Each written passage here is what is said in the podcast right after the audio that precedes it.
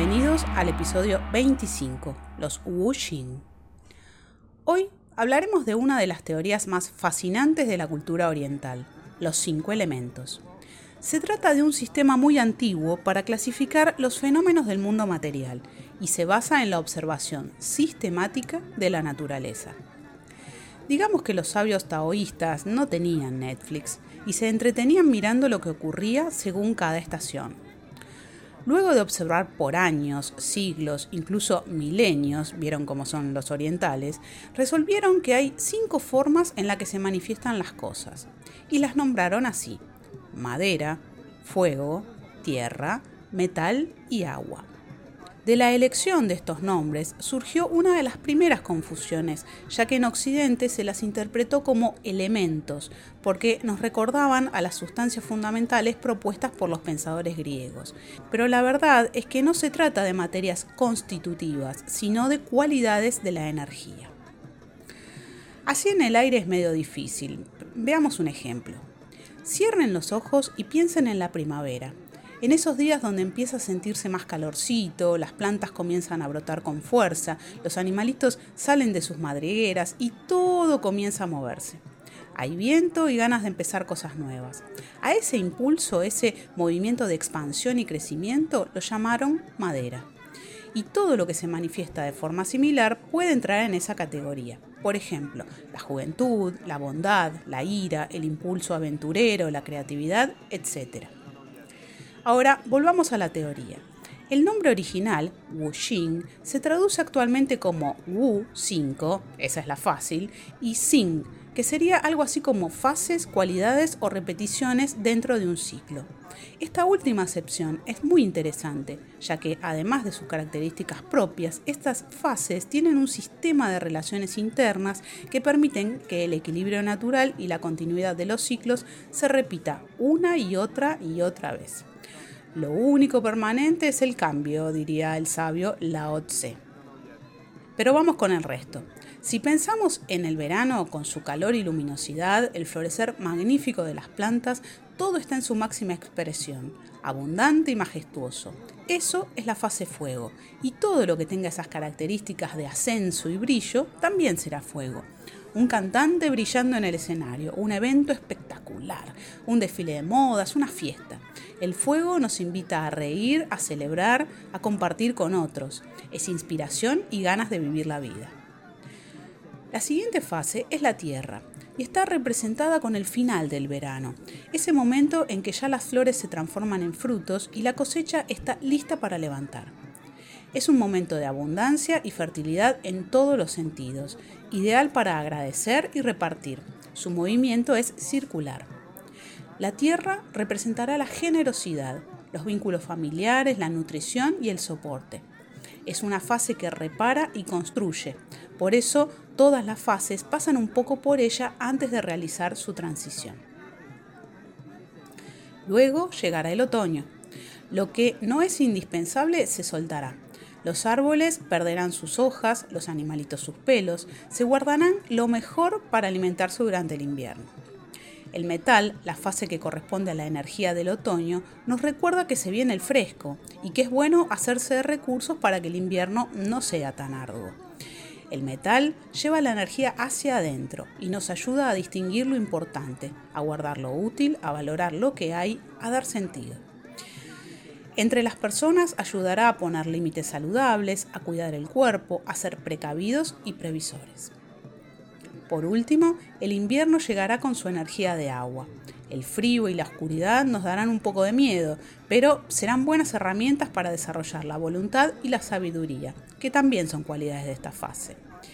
En invierno habrá pocos recursos y las cosas estarán más quietas momento ideal para descender a nuestras profundidades y conectar con lo interno, reinventarse y meditar.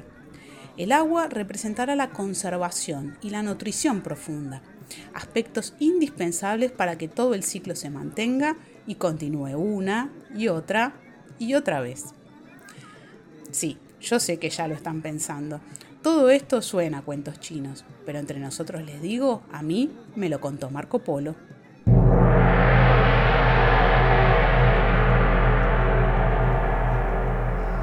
Están hoy? Bueno, eh, debo reconocer que los cinco elementos y la estrella de los cinco elementos, como se suele llamar así más coloquialmente, que es este espacio en donde uno puede ver la interacción que tiene un elemento con el otro, eh, no solamente es la base de la medicina china, sino que tiene una, riqueza de información increíble. Eh, ahí Marina nos estuvo contando un poco cómo, cómo funciona o cómo es energéticamente cada uno de los, de los elementos o cada una de las fases, cada uno de los movimientos, que así también se lo suele llamar. Eh, a mí me gustaría hacer hincapié en dos puntos.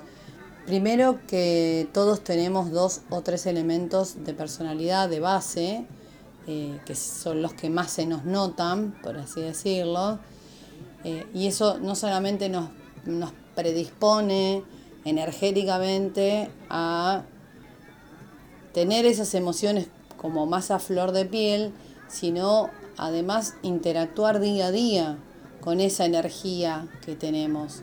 Entonces es súper interesante descubrir cuáles son los elementos que cada uno tiene, porque estamos en una rueda que requiere equilibrio y, siempre es eh, interesante descubrir qué es lo que no tenemos o qué es lo que nos cuesta trabajar para poder eh, tener ese recurso a mano, porque a veces es necesario.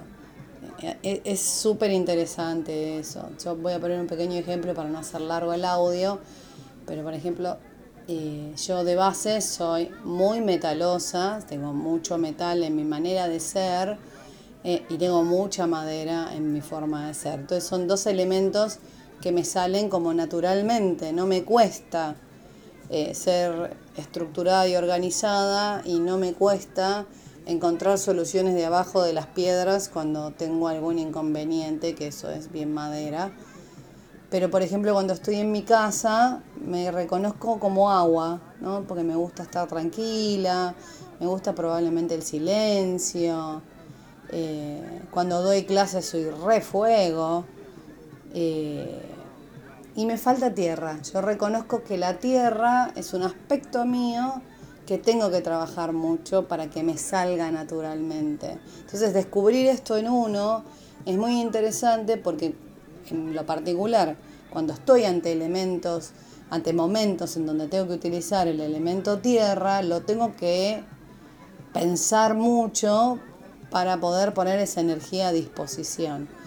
Es mágico esto que, que tiene, es súper interesante cómo fluyen estas energías y cómo las podemos aprovechar eh, en, beneficio, en beneficio propio en el buen sentido y cómo nos ayudan a interactuar con nuestro medio. Así que esa era lo que quería agregar de esta bella historia de los, de los cinco elementos o las cinco fases.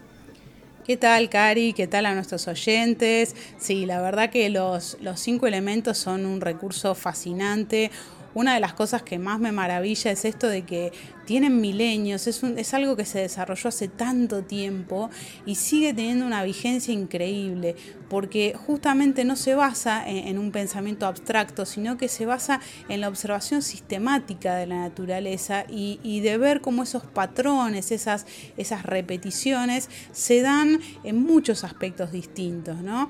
Y esto de poder aplicarlo a nuestro comportamiento, a nuestra forma de ser y, y de esa manera poder hacer esa lectura de, como dice Cari, de, decir, bueno, yo me reconozco eh, claramente en ciertos elementos y otros me cuesta, me doy cuenta que no los tengo con tanta facilidad y que les tengo que dar un desarrollo.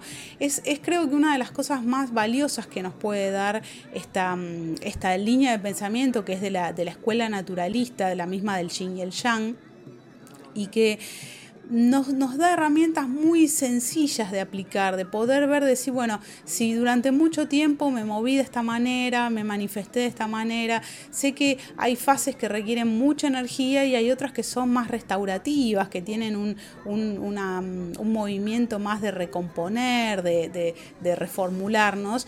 Y es súper interesante poder ver eso y decir, bueno, si, tuve, si estuve haciendo mucho fuego, es momento de agua, ¿no? Es, momento de tomarme esos, esos minutos, esos días, ese fin de semana para recuperar energía y volver nuevamente a, iniciar esos ciclos. Es, es muy... Mm, eh, interesante poder observarse uno y poder analizarlo también, que es algo de lo que vamos a proponer a lo largo de todo el mes de febrero en nuestros, em, en nuestros posteos en, Instagram. Vamos a hacer el mes de los cinco elementos, por lo cual van a encontrar muchos tips y muchas ideas justamente para empezar a ver eh, cómo esto se refleja en lo cotidiano. Así que bueno, esperamos que les pueda ser interesante para, para poder ver esto en su día a día y aprender todos los días un poquito más de esta sabiduría que nos han regalado estos sabios taoístas. Así que bueno, me despido, nos despedimos hasta el próximo podcast. Muchísimas gracias. Me lo contó Marco Polo. Relatos y reflexiones de sabiduría oriental para curiosos occidentales. Seguinos en las redes sociales como arroba me lo contó Marco Polo.